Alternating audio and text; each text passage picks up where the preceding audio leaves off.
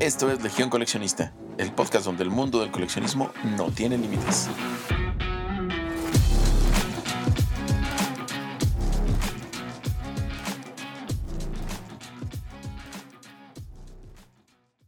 Hola, bienvenidos, bienvenidas a un nuevo episodio de Legión Coleccionista, el podcast donde hablamos de todo tipo de coleccionismo. Yo soy Lilia y les recuerdo que nos pueden seguir en nuestro Instagram que lo encuentran como legión-coleccionista-podcast.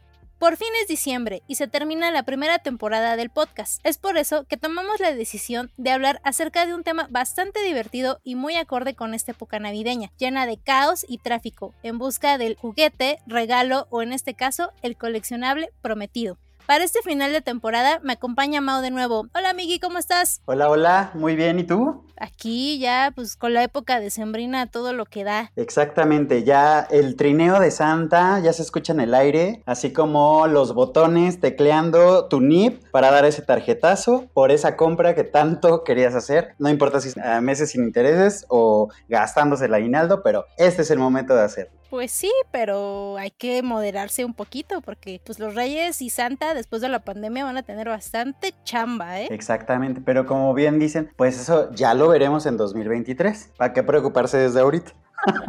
pues sí, yo sé que te encanta la Navidad, amigui, pero debes de admitir que el hacer compras en estos tiempos post pandemia, en donde la gente quiere recuperar el tiempo perdido, hace que sea más difícil de lo normal conseguir eso que Santa, los Reyes Magos no han podido conseguir en tiempo y forma. ¿Tú qué crees? ¿Cómo va a estar esta Navidad ya sin estas limitaciones, las cuales nos pararon dos años? No, yo estoy completamente de acuerdo contigo. O sea, la verdad es que esta época así es súper bonita porque te reencuentras con amigos, con familiares, eh, hay mucha fiesta, mucho regalo, mucha celebración, pero si tienes un punto, tan solo el trasladarte de un lugar a otro te lleva el doble o el triple de tiempo pues en estas fechas, ¿no? Y las aglomeraciones en los lugares de compras, tipo desde el supermercado, los centros comerciales, bazares, etc., etc., sí es todo un caso. La verdad, yo creo que una persona organizada empieza a hacer este tipo de compras con meses de anticipación, pero por lo general dejamos todo al último momento y es ahí cuando ya viene el verdadero caos navideño. Sí, y de hecho por eso bautizamos este bonito episodio en honor a la película de Arnold Schwarzenegger, El regalo prometido, porque tal cual él es el papá de familia que deja todas las compras hasta el final y pues obviamente pasa toda esta odisea que a nosotros nos da risa, pero a veces sí es muy real que los Reyes Magos, Santa, el papá, la mamá, el tío, el primo dejan todo para última hora y se vuelve todo un caos el conseguir eso que puede llegar a marcar o a traumatizar a los niños o a niñas por no obtener lo que pidieron. Así es, sin duda. E, esa película siento yo que es un clásico de Navidad ya con el paso de los años. Pues básicamente eran dos papás luchando por conseguir el juguete de moda, como sucede año tras año. Si no mal recuerdo, se llamaba Turboman el, el juguete que buscaban. Pero en la vida real pasa, ha pasado todos estos años y seguramente seguirá pasando. Porque los Reyes Magos, Santa, el Niño Dios o quien le traiga a ustedes los regalos, la verdad es que hacen cosas maravillosas y a veces hasta increíble de creer con tal de conseguir justamente esa pieza que te va a sacar una sonrisa de niño. Así es, y para comenzar y ya en este mood navideño, vamos a recordar un poco de nuestras infancias, amigui. Vamos a subirnos al tren del recuerdo y aquí la pregunta es, ¿alguna vez Santa o los Reyes Magos te fallaron? Justamente cuando estábamos haciendo memoria de esto, me di cuenta que no. Según yo, sí te, habían tenido varias fallas. o sea, en mi mente en algún momento así como de, claro, no me trajeron ni esto, aquello. Pero no, la verdad es que no. Me considero un niño muy afortunado, que el cual yo sé que también es tu caso, ahorita nos los comentarás. Pero creo que movieron cielo, mar y tierra para que tuviera pues las cosas que en aquellos años les llegaba a pedir. Y a veces hasta me encajaba un poquito, la verdad. O sea, he de aceptar. Pero mis papás, la verdad es que fui un niño afortunado porque dentro de sus posibilidades siempre eh, intentaron como satisfacer esas piezas, a veces un poco hasta inalcanzables o difíciles de conseguir, con tal de que estuvieran contento y que mis hermanos en este caso también estuvieran contentos. ¿En tu caso cómo fue? Pues también fui una niña muy afortunada En el primer episodio les contaba que siempre tuve lo que quise, pero tampoco crean que me compraban así las toneladas de juguetes o de coleccionables. Mis papás siempre nos acostumbraron a esa frase que decía que no tenía que ser Navidad, Reyes Magos o cumpleaños para que ellos nos compraran cosas o nos regalaran cosas. Como que eso también nos ayudó en ser como conscientes de valorar lo poquito o lo mucho que nos daban. Cuando uno es niño, pues como que a veces no se da uno cuenta, pues todo el sacrificio que conlleva el que el Rey Mago o Santa pues lleguen a tu casa. Y ahorita que uno ya es adulto, ya uno valora y pues no, nunca realmente me fallaron en el sentido de que algo que pedí no me lo trajeran, porque aparte, digo, no sé, en tu caso, también nos decían que los reyes eran los que te traían como más y Santa solo te traía un regalo. Pero no crean que era más así sin juguetes, no. Los reyes eran creo que cuatro o cinco juguetes y ya. Y creo que eso también ayuda a que seas como un niño pues consciente de que no siempre vas a tener lo que quieres o lo que pides, porque pues así es la vida a veces de injusta. Claro, sí, de hecho en México sucede que creo que en el norte es donde llega el niñito Dios, si no me equivoco. Sí, ¿no? Santa. Entre Santa y el niñito Dios, pero también tenemos los Reyes Magos, o sea, en realidad en México sí hay como una cultura como un poquito mixta en, cuestión de quién es el líder. Eh, creo que el líder son, siguen siendo los Reyes Magos, si no me equivoco. Y creo que en cada caso, o sea, en diferentes familias, hablando con diferentes amigos, es más, hasta con los mismos familiares, de repente varían las tradiciones de un lugar a otro, ¿no? O sea, yo me acuerdo que mi abue en Navidad no llegaba Santa a mi casa porque era mi abuela que nos llenaba el árbol de regalos y en realidad ella se llevaba el protagonismo de Santa Claus que dije, fue una chica visionaria, una mujer visionaria porque en realidad nos inculcó esta parte de que era como si vieras a Santa Claus en vivo, pero en realidad era mi abuelita repartiendo regalos y ella era la emoción de que mi abuelita nos iba a dar esos regalos. En mi casa jamás me trajo Santa Claus, por eso, porque teníamos como esta tradición, pero todos se lo pedíamos a los Reyes Magos. Entonces ahí sí yo luego llegaba a la escuela y decía, pero ¿por qué a mis compañeritos sí les trae Santa Claus y a mí mi abuelita y así? Y pues ya, mis papás me explicaban que pues es casi pasaba, a veces Santa solo llegaba a ciertos lugares y en mi caso pues llegaba mi abuelita. Como él sabía que mi abuelita nos daba, pues ya no era necesario que pasara. Chicos listos, también lo reconozco. Pero es una tradición bonita. Sí, la verdad es que no importa qué tradición sea la que tú hayas vivido o la que les inculques a tus hijos, sobrinos, hijos de tus amigos o de tus amigas, al final de esto se trata de disfrutar. O ya uno como grande, ¿no? Igual y ya con tu pareja, con tu propio grupo de amigos, es más hasta con tus compañeros del trabajo, para aquellos que se lleven bien con sus compañeros de trabajo. Está padre crear alrededor de estas fechas este tipo de tradiciones porque al final del día solo buscas con ellas ser un poquito más feliz. Sí y no, porque yo no soy tan fan de la Navidad precisamente por ese tipo de cosas a veces, porque hay veces que en el trabajo te obligan al intercambio con el compañero. Correcto. Que nunca le hablas y solo en esta fecha pues todos nos queremos. O no nos queremos, pero tampoco queremos que nos corran. que ahí sí no, está padre, ¿no? Porque ya es como un tema obligado. Mira, independientemente de eso, yo creo que el ser rey mago o ayudarle a Santa puede llegar a ser una labor bastante estresante. Y es por eso que también queremos dedicar este episodio a esas mamás, papás, hermanos, tíos, primos y amigos que se rifan por hacer que este mes en específico sea algo mágico. Así es, la verdad es que aplausos para quien haya sido rey mago, santa, niñito Dios, señor del costal, lo que sea, la verdad es que mis respetos porque en nuestros casos nos dieron una infancia llena de mucha alegría y los que lo hacen actualmente yo estoy seguro que les están dando muchos momentos de satisfacción a sus hijos, a sus hijas, a sus sobrinos. Pero, como bien lo decías, no es una tarea sencilla, requiere bastante esfuerzo, dinero, planeación y creo que estaría padre que vayamos desglosando un poquito de esto. ¿Tú qué, qué anécdotas tienes al respecto? Cuando no había, que pues en todos lados pasa, en todas las familias ha pasado que de repente pues el dinero es escaso. Aún así, nunca sentí que me fallaran. Aunque sea una cosa, nos llegaron a traer y eso también lo valoro mucho Mi mamá cuenta una anécdota graciosa. Bueno, no sé si sea graciosa porque para mi abuelito no lo fue. mi familia es grande. Entonces mi abuelito tuvo de esas familias de 10 hijos. Y cuenta mi mamá que pues un día a mi abuelito pues les fue a ayudar a los Reyes Magos echó todas las cosas a la cajuela y se robaron el carro con todas las cosas.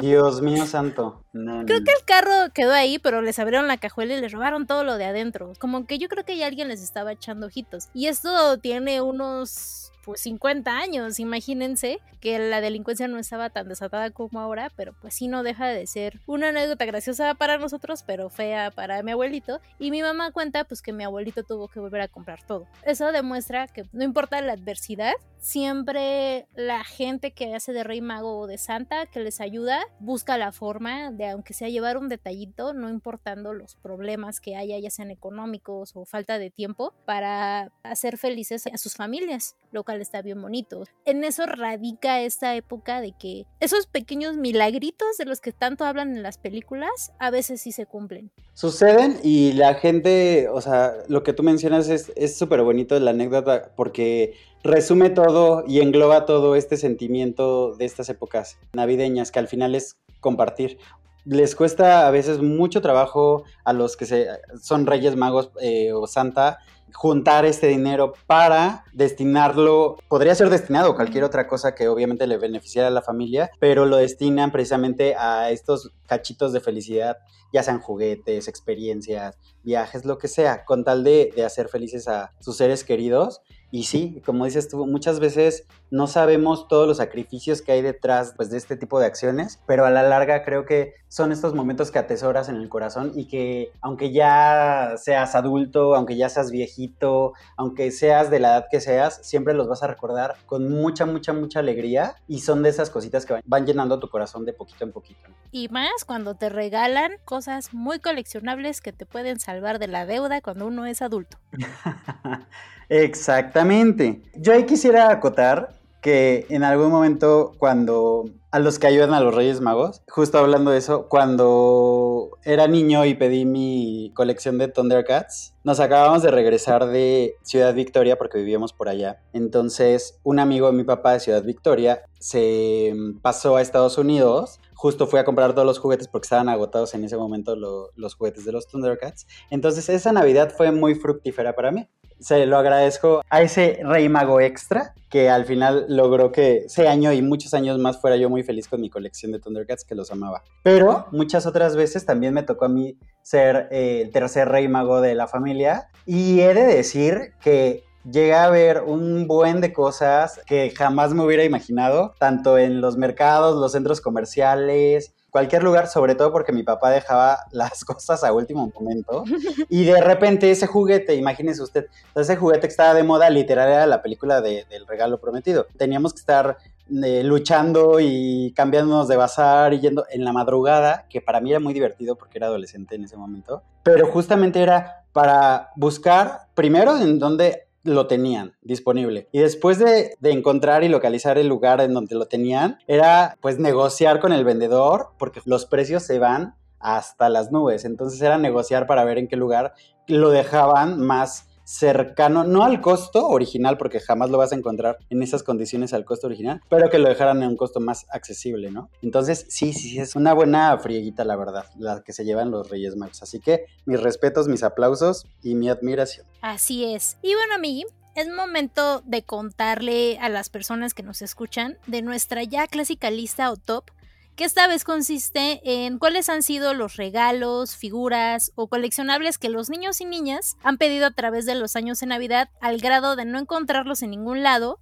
poniendo en aprietos a Santa y a los Reyes Magos. Porque no todo es paz y armonía, y más cuando necesitas encontrar ese coleccionable o regalo que puede llegar a marcar infancias. Te voy a contar rápidamente cuáles han sido los regalos más prometidos y que muchas veces no alcanzaron a llegar justo para esa fecha especial. Perfecto. Nos vamos a ir en orden como el capítulo 2, que si no lo han escuchado está muy divertido, son las colecciones de los 80s y 90s y justo vamos a empezar con mediados de los 80s. Lo que más pedían los niños y las niñas, en este caso primero las niñas, es el microornito que hasta la fecha yo conozco chicas que no se los trajeron y ya de grandes son chefs o grandes reposteras. Es que así de cañón te puede llegar a marcar un coleccionable. Y además son juguetes que pasan los años, las décadas y siguen estando vigentes. Yo en el cumpleaños apenas de mi sobrina le acabo de regalar un microornito brandeado obviamente con el personaje de moda. Platicaba con mi mamá que es el mismo modelo que ellas llegaron a ver o a tener de niñas. Y por eso es difícil conseguirlos.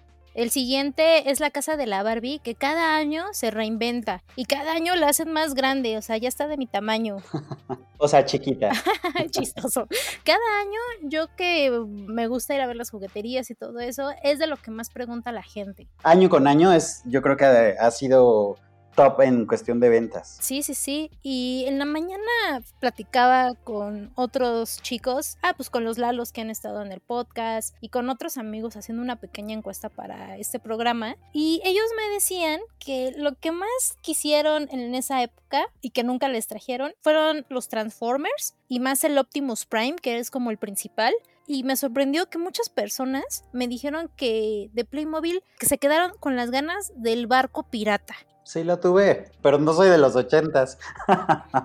¿Sabes qué? ¿Qué creo? Que seguramente cuando ellos lo pidieron, hablando en el caso específico de Optimus, es que si siguen siendo juguetes exitosos hasta esta década, no me quiero ni imaginar en ese momento que fue el boom donde salió la caricatura, donde comenzaron a lanzar toda la mercancía y que no había tanta globalización como la tenemos ahora Imagínate encontrar esos tesoros. Para los Reyes Magos y Santa de haber sido literal una odisea. ¿Cómo crees que haya sido la distribución en esa época? ¿O por qué precisamente pues un regalo se convierte así el regalo prometido. Es que ahí sí influenciaba mucho lo que veíamos en la tele, ¿no? Sí. Y realmente, pues lo que hablábamos ahorita, nosotros fuimos niños afortunados, pero la realidad es que también muchos niños se quedaron con las ganas de tener, pues, el original o la versión más grande, porque pues no solo era el Optimus Prime versión estándar, era Optimus Prime versión pequeña, versión de lujo. Entonces,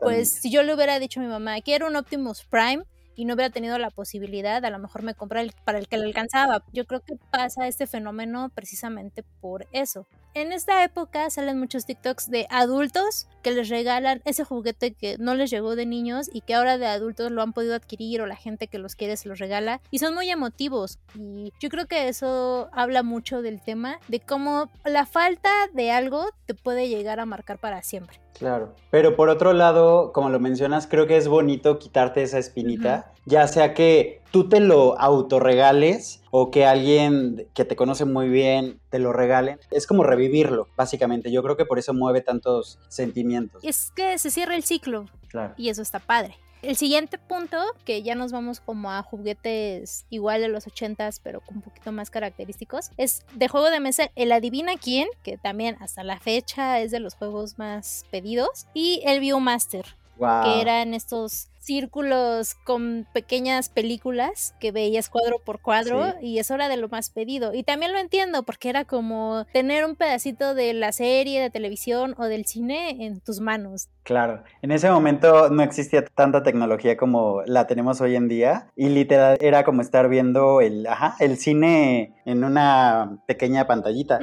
Eran juguetes como súper sanos, juguetes muy inocentes que te evocaban más a la imaginación. Y creo que también esa parte de esa década es lo que destaco mucho, o sea que fue, fue muy bonita en ese aspecto. Y aparte algo que también hablaba por afuera con otras personas que les hice la encuesta, creo que antes era más fácil como chamaquearte, ¿no? Porque era así de, bueno, no te traigo el adivina quién, pero a lo mejor te traigo un operando y tú te conformabas. Claro. Creo que todo era más sencillo antes. Sí, obviamente llega una edad en la que sí eres consciente tal vez como de que tú querías cierta marca o querías el muñeco original o, lo que sea, pero hay otras veces en las que como eres niño y eres inocente te vale, te puede llegar a un original, te puede llegar a un símil y puedes disfrutar hasta más el que es símil. Creo que todo está también como en esta parte de magia que lo engloba y no sé si les ha pasado que es como los gatitos que de repente están jugando con la caja. Yo muchas veces he visto así a niñitos que luego se emocionan más con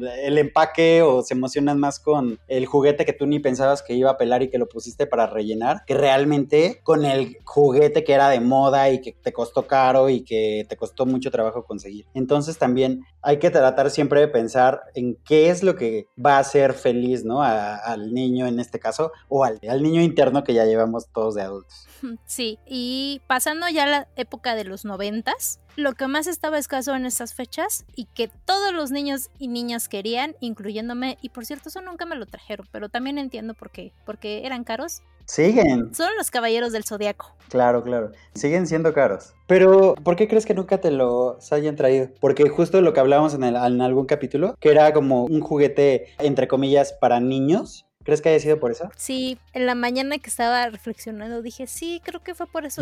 Pero en esa época sí estaban muy escasos, en diciembre. Sí, pues es que era literal el juguete de moda y lo fueron durante muchos años, ¿no? Ahorita siguen estando como el juguete prometido de muchos de los adultos de esta época, pero justo era por esa nostalgia. Pero en aquel momento sí escaseaban así cañón, cañón. También yo llegué a tener muchos piratas y me divertía también muchísimo. Sí, pero eso no quita que los papás y los Reyes Magos estaban con dolor de cabeza consiguiendo figuras que a lo mejor ni entendían, pues de qué eran. Totalmente de acuerdo. Y tú hablabas hace ratito de que la tecnología no estaba avanzada en la época de los ochentas, pues aquí en los noventas pues como que ya empezaba a hacer el boom. Y otra de las cosas que más se han agotado en estas épocas navideñas y que ha sido un poquito imposible conseguir justo en estas fechas son las consolas como el Nintendo y el Game Boy y por ende todos los videojuegos de esa franquicia. Claro, siento yo que es como un déjà vu desde entonces, desde los noventas, sigue sucediendo hasta la actualidad. Tú vete a cualquier barata de invierno, vete a cualquier bazar justo en esas fechas y siempre va a haber un juego que esté de moda o una consola que no lleva mucho tiempo que salió y está agotado. Pero pues es por lo mismo que al final tuvo tanto éxito que se expandió pues, a lo largo del mundo y pues ahorita sigue siendo un, un, objeto de deseo para los niños de la actualidad. Sí, y de ahí se deriva los siguientes puntos, los cuales los junté, y son el Tamagotchi, el Furby, el perrito Puchi, que no sé si te acuerdas que era un perrito gris como robotizado, que daba vueltas. Me suena mucho, pero no me acuerdo daba vueltas que como que caminaba y daba vueltas o le daba vueltas la, la cabeza como el exorcista. De los dos.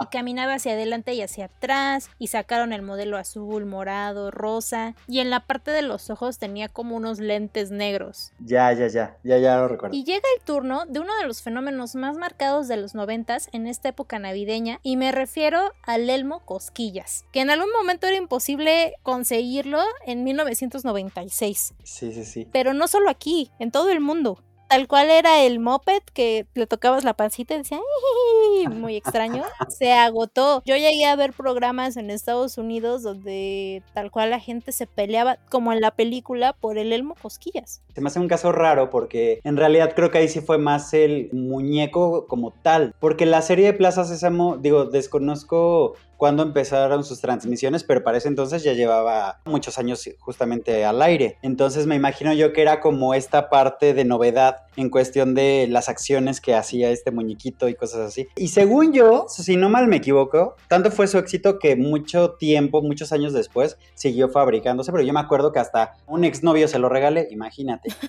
Sí, realmente en la investigación fue de lo que más salía y de repente dije, pero ¿por qué? Y es por lo que tú dices, las niñas estaban acostumbradas a tener las muñecas que hablaban o hacían popó y pipí y los niños a los muñecos o robots que nada más avanzaban. Este era como ya tener esa parte de interacción donde tú te acercabas a hacerle cosquillas y el muñeco se reía porque había muñecos donde tú le tenías que apretar, ¿no? Acá realmente te acercas y el sensor ya como que te localizaba y el muñeco ya hacía la acción para la cual estaba programado. Sí, además de que, bueno, Elmo creo que como figura siempre ha sido un imperdible, creo que para cualquier niño, ¿no? O sea, porque su color es llamativo, el personaje te cae bien, tal vez en esa edad, ya cuando eres más grande tal vez ya no te cae tan bien, pero pues creo que también influye mucho eso, ¿no? Que es, es, un personaje que pues, le llama a niños, a niñas, a todo mundo y como lo bien lo mencionas, pues hacía cosas que en su momento revolucionaron un poquito y se salieron del estándar de su competencia.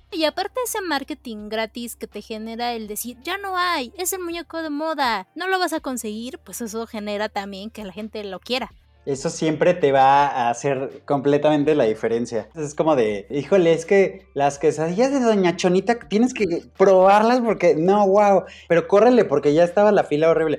Pero es este fenómeno como de, yo, yo lo llamo un poquito como de ovejitas, que obviamente que si ves que de repente todos se echan a correr, dices, híjole, no sé qué esté pasando, pero por inercia me echo a correr para que no me pase nada malo creo que en este caso pasa exactamente lo mismo. Sí, era publicidad boca en boca y sigue pasando, pero ahorita con ayuda de la tecnología, ahorita vamos a platicar de eso. Porque a lo mejor los grandes almacenes tenían bodegas llenas de elmo cosquillas, pero pues el decir, no, es que ya no vas a alcanzar, fue lo que hizo el que lograra ese estatus del regalo prometido. Exactamente. Y ya llegando a la época del nuevo milenio, empezamos la década con lo que en su momento estuvo muy de moda y todo el mundo quería, el iPod y todo lo de la marca Apple. Fue el comienzo de la transición de pasar de pedir juguetes a querer tecnología.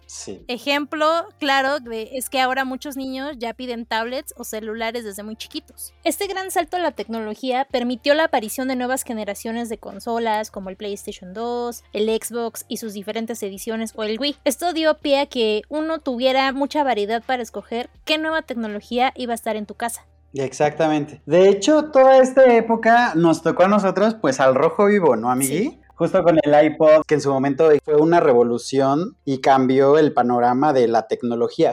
¿Tú cómo ves esta parte? Pienso que en esa década fuimos testigos de grandes avances tecnológicos que permitieron tener los dispositivos que actualmente usamos. No dudo que haya juguetes de esa época coleccionables, pero realmente lo que marcó, lo que la gente quería, grandes y chicos, ya no nada más nos quedemos en niños. Querían el PlayStation 1, el 2, el 3 y ahorita ya estábamos en el 5. Y hay gente que también se dedica a coleccionar consolas. Más bien yo creo que esa década fue muy marcada por eso, y a lo mejor nosotros como en esa década estuvimos creciendo de adolescentes ya adultos, pues no notamos mucho qué juguetes eran los que pedían los niños. Pero yo sí creo que todos los niños en esa época querían o las Macs de colores o empezaba el nacimiento de las computadoras gamer, muy arcaicas todavía, pero pues ya era el ver a dónde nos iban a llevar esas nuevas tecnologías hasta donde estamos ahorita. Y aquí el siguiente punto lo dividí de 2010 al 2000 2019 antes de la pandemia y todo tiene un ciclo, todo vuelve y todo se reinventa. Y empezando el 2010 hubo un fenómeno que eran las muñecas Bratz y las Monster High, porque ya no eran Barbies, pero aparecieron estas dos franquicias que fueron el boom entre las niñas. Y yo creo que su éxito se debió precisamente a que las Monster High son monstruos estilizadas al modelo de las muñecas y las Bratz se salían totalmente del modelo de cuerpo y de cara de las Barbie. Claro, eran totalmente plásticas. Y todas las niñas las querían precisamente porque se salían de este estándar que ya veníamos trayendo desde la época de los 60 ¿Y tú cuál piensas que fue lo que impulsó que tuviéramos como este cambio tan abrupto en el tema de las muñecas? Yo creo que ya se empezó a adoptar este concepto de diversidad y la necesidad de reinventarse. Sí. Porque ya nosotros ya no éramos el público objetivo, necesitan educar y acaparar al nuevo público joven no importando si eres niño o niña. Claro, pero creo que se nos está olvidando algo bien importante, que en esa época, si no me equivoco, era la época emo. Para quien no sepa qué era la época emo, vaya a las redes sociales de Lilia y busque sus fotos más antiguas. Creo que todos la vivimos porque nos tocó, en algún momento todos fuimos un poco emos. Yo sigo siendo emo.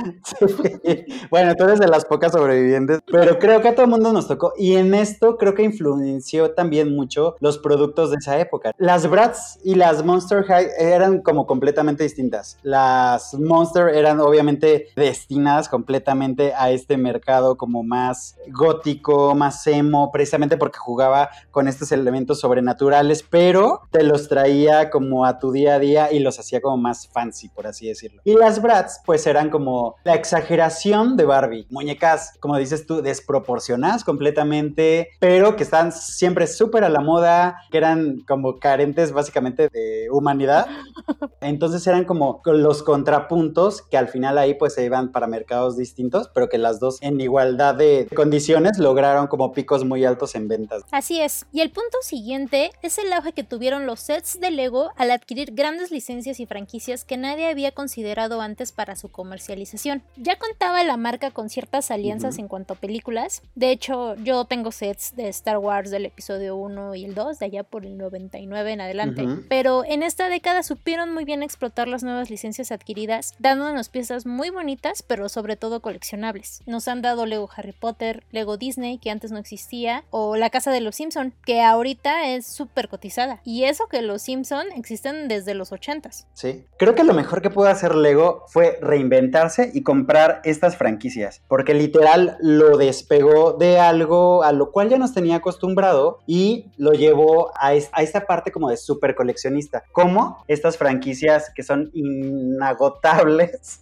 como lo llegan a hacer Star Wars, que no importa si eh, sacas una primera edición, una segunda edición, una tercera edición, se van a estar vendiendo. Son de estas películas que jamás te vas a cansar y que va a haber coleccionismo durante toda la vida. Mismo caso de Harry Potter, las franquicias de Marvel o cualquier película, series de televisiones, de televisión, perdón, lo que sea. Y eso también le permite a Lego crear cosas inéditas de su marca, pero yo sí pienso que el gran éxito radica en las franquicias. Aparte, no solo son los sets, tiene videojuegos, tiene series, tiene películas. Y cuando dieron el paso de comprar estas franquicias, su mismo universo se expandió. Y esto ha provocado que sea una de las cosas más pedidas en esta época.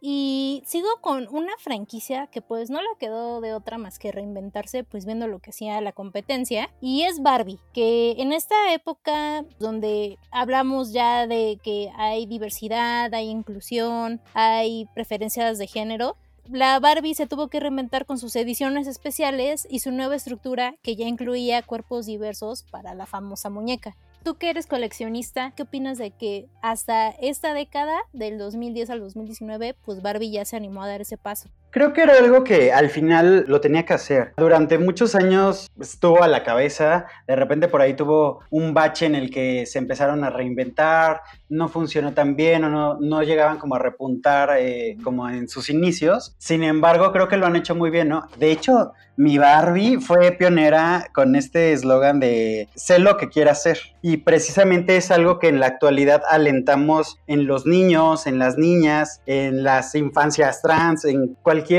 parte de la diversidad del gran espectro que existe. No importa que seas niña, puede ser abogado, puede ser doctora, puede ser astronauta, puede ser lo que tú quieras. Y hablando de la inclusión, pues llegó esta nueva ola en la que los cuerpos empezaron a cambiar. Era justo y necesario porque al final, como ha sucedido en las películas, en el teatro, en la televisión, los arquetipos que nos presentaban eran básicamente el mínimo de la población. No existían Barbies morenas, no existían Barbies que tuvieran algún tipo como de diferencia en cuestión muy marcada de pieles, en cabello, en cuerpo. Y entonces creo que este cambio en el que se creó un espectro infinito y diverso de moldes de cuerpos, creo que fue lo mejor que le pudo pasar a la franquicia porque al final hace este efecto de, representación que nos hacía falta completamente. Y para los últimos tres regalos prometidos, los dividí por año. En el 2017, el boom y el fenómeno fue BB-8 de la última saga de Star Wars. Súper bonito, súper coleccionable. Súper caro. ¿Lo llegaste a tener? Tengo un Funko porque no alcancé a tener el de control remoto que sacaron tamaño real. Estaba padrísimo, la verdad. Sí, si tienen la oportunidad de ir a Disneylandia o a Disney World, hay, hay una parte de la tierra de Star Wars donde pueden fabricar su propio androide y ahí puedes construir uno.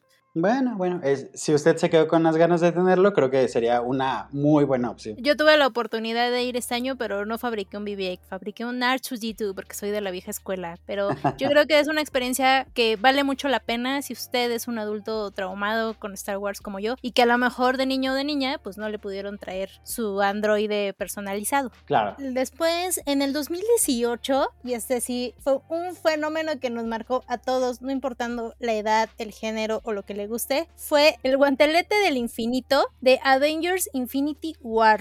un clásico ya de nuestros días. Revoluciona tanto eh, en cuestión cine, en cuestión de coleccionables, de todo el movimiento que se hizo alrededor, que literal tomó todas las posibles marcas de juguetes y todos lo acoplaron de alguna manera. Yo tengo una palomera de Cinemex que prende. Está cerrada porque aparte me la consiguió un amigo que se fue a formar al cine de su casa. Y es que sí, fue un fenómeno. No sé cuántas veces la viste, yo la fui a ver tres veces al cine. Y hasta la fecha la puedo seguir viendo en la tele o en stream. Me encanta esa y Endgame. Realmente, sí fue un parteaguas en cuanto a coleccionables de superhéroes, de cine, figuras de acción, de todo lo que pudiera haber marcado Thanos con su nombre. Fue la locura. Y lo maravilloso de esto es que se globalizó tanto que lo entiendes, ¿sabes? O sea, aunque no veas el guante tal cual, si ves las gemas, ya sabes que se refieren a Thanos, a esta parte del guantelete del infinito. Aparte en esa época que estaba el fenómeno a todo lo que da, pues todo lo que traía esa imagen se agotó. Hasbro y Hot Toys sacaron su versión y era prácticamente imposible conseguirlo en diciembre porque eh, venías de un estreno que a lo mejor fue unos meses antes, pero ¿cuánto duró la euforia? Que pues mucha gente se dice, no, me voy a esperar al buen fin o a diciembre y no había. Además es algo, si no me equivoco, sigue vigente hasta el día de hoy. Y lo que no sé si sigue vigente es nuestro último punto del 2019, al cual obviamente nosotros no somos el público objetivo, pero yo lo he visto, lo veo y me sigue asombrando el buen marketing que tiene. Y más porque está dirigido a niños pequeños, es todo lo de Paw Patrol. Yo como buen tío, padrino y consumidor, lo confirmo. Y según yo, lleva muchos años estando muy vigente y muy caro. Y muy pedido por todos los niños en estas épocas. ¿Qué pasa? Radicará también en que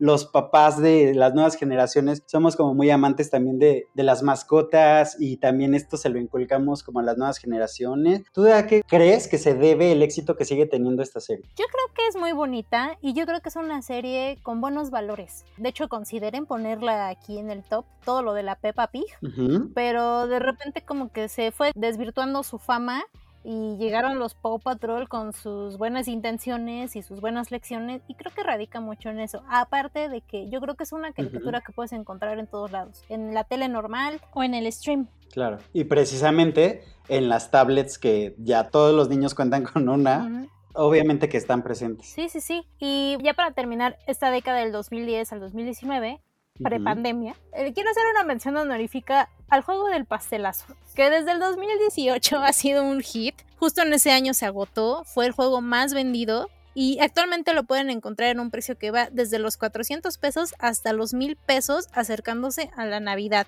Nunca lo he jugado, se me hace un juego muy divertido, he visto videos, reels, TikToks y pues también fue todo un fenómeno, por eso tiene una estrellita y una palomita, porque se sigue vendiendo. Uno diría, bueno, con los años ha bajado, pero no, en la mañana me metí y en plataformas de venta lo pueden conseguir en 1200 pesos. Órale. Pues es que la, verdad es que sí, aplausitos, una ovación para este juego porque sigue siendo el favorito de niños y de adultos. Y ya yéndonos a los tiempos recientes, en el 2019 salió la serie del Mandalorian. Aquí fanfarrias, fuegos artificiales, porque Baby Yoda fue la locura.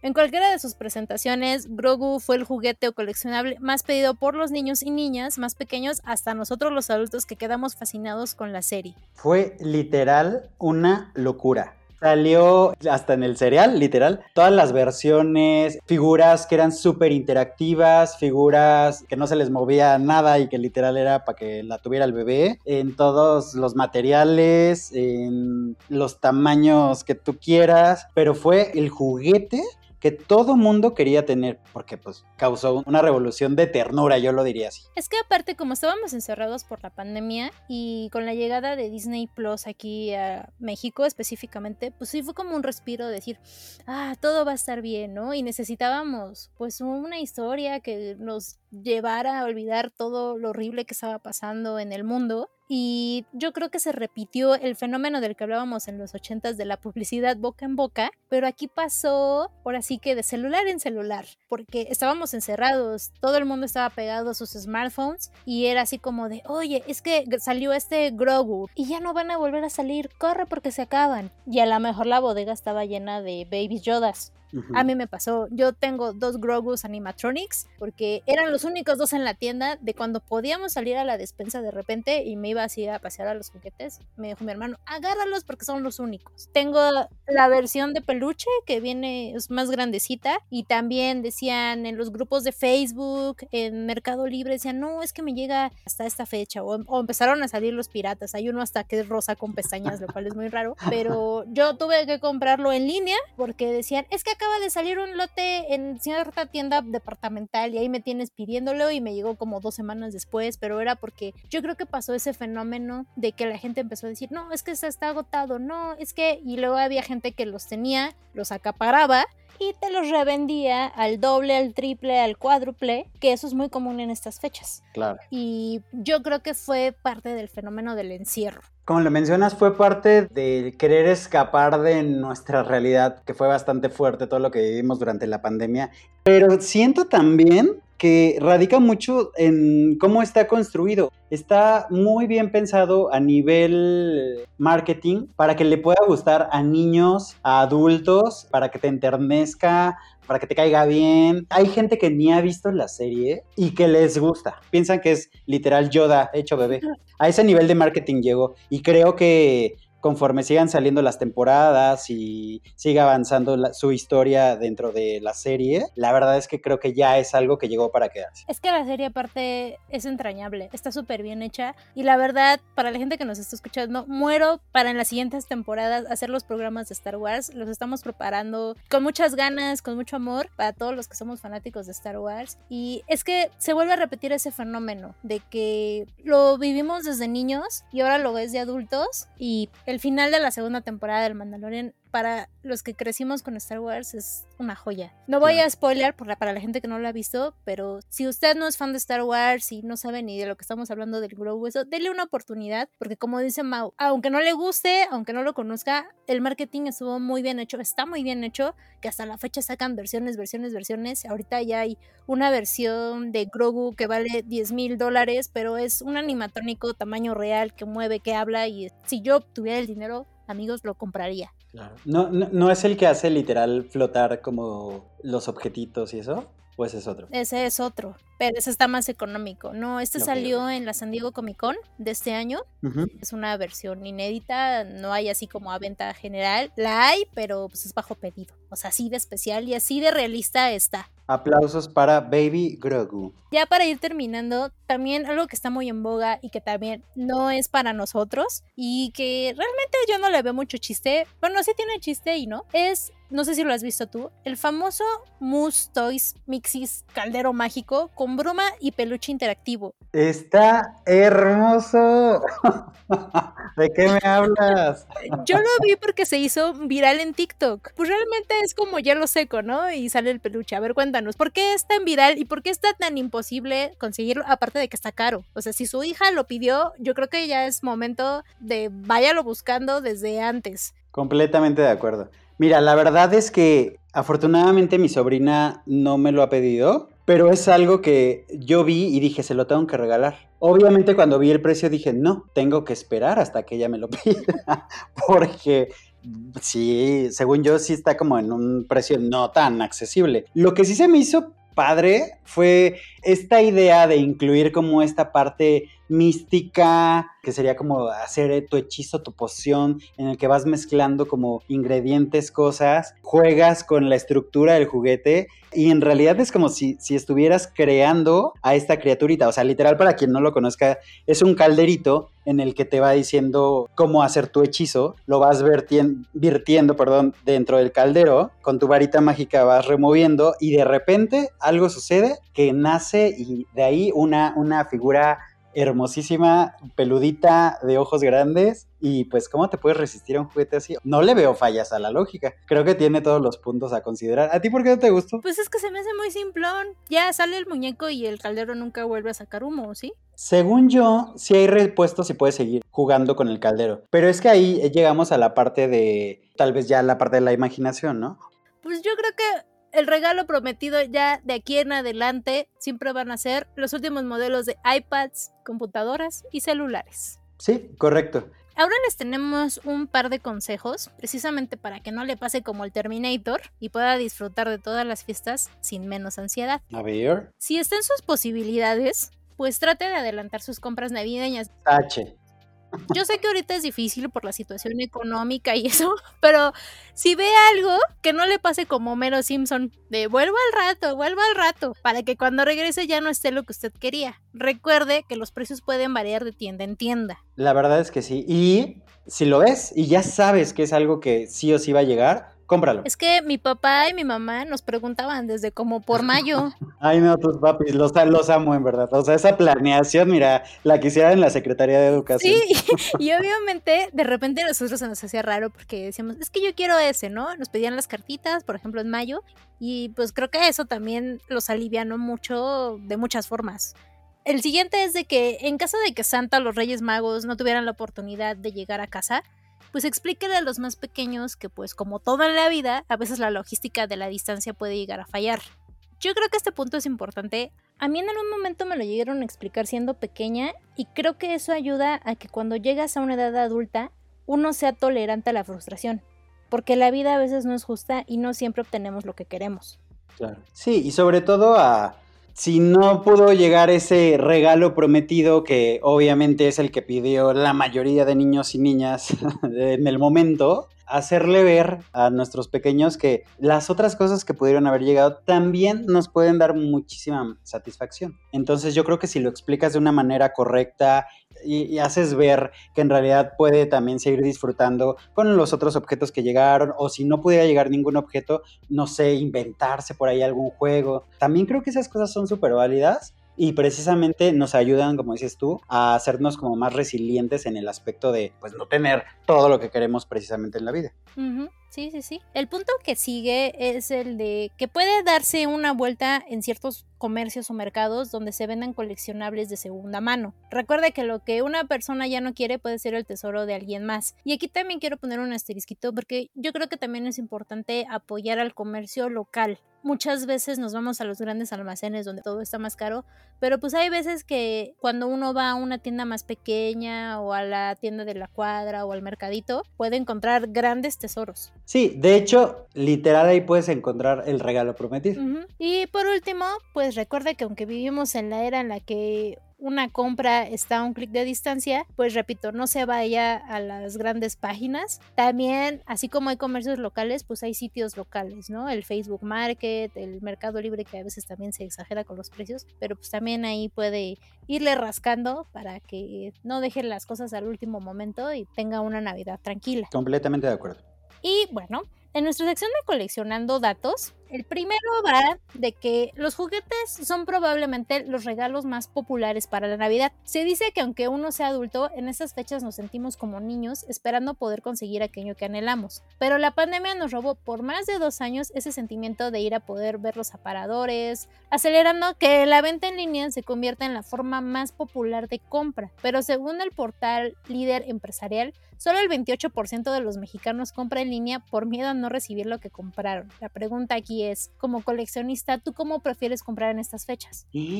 Es una pregunta muy difícil. Creo que al final algo que nos dejó la pandemia, pues sí fue esta parte que pues, tal vez nos daba antes miedo, que era la compra en línea. En mi caso particular, no hay nada como la sensación de que tú veas el empaque en vivo, que tú veas el juguete en vivo, que puedas dimensionarlo, que puedas ver los colores, que puedas ver los materiales. Jamás. Pero creo que ahora se puede hacer un mix, porque muchas veces encuentras un precio más barato en línea que a veces en los almacenes. Yo lo que hago a veces es darme una vuelta, checar los juguetes o el objeto que quiera comprar y después lo puedes pedir en línea. Muchas veces te sale muchísimo más barato o cuenta igual y con más meses sin intereses o más beneficios, ¿no? Te puede llegar a dar puntos extra en el caso, por ejemplo, de alguna franquicia, no sé. Lo único que corre riesgo tal vez es, recuerdo que busqué hace como un año un Lego que estaba agotado, una caja muy grande, entonces se pidió en línea y cuando llegó la caja venía súper maltratada. Muchas veces sí puedes reclamar y te lo pueden hacer el cambio, pero cuando ya es el objeto que está agotado, muy pocas veces realmente puedes reclamar, ¿no? En ese aspecto. Entiendo el miedo en general a comprar cosas en línea, porque también hemos visto que hay mucha tranza. Hay veces que uno compra un celular y te llega un jugo. O el último que vi fue de una chica que le compró una consola a su novio y le llegó una bolsa de un kilo de jabón en polvo. Pero aún así, si usted va a consumir en línea, hágalo con tiempo, porque imagínate que lo pides una semana antes de Navidad y se acaba el objeto o le llega mal o le hacen tranza en la paquetería. Por ser días festivos, hay veces que no te resuelven rápido. Sí, sí, sí.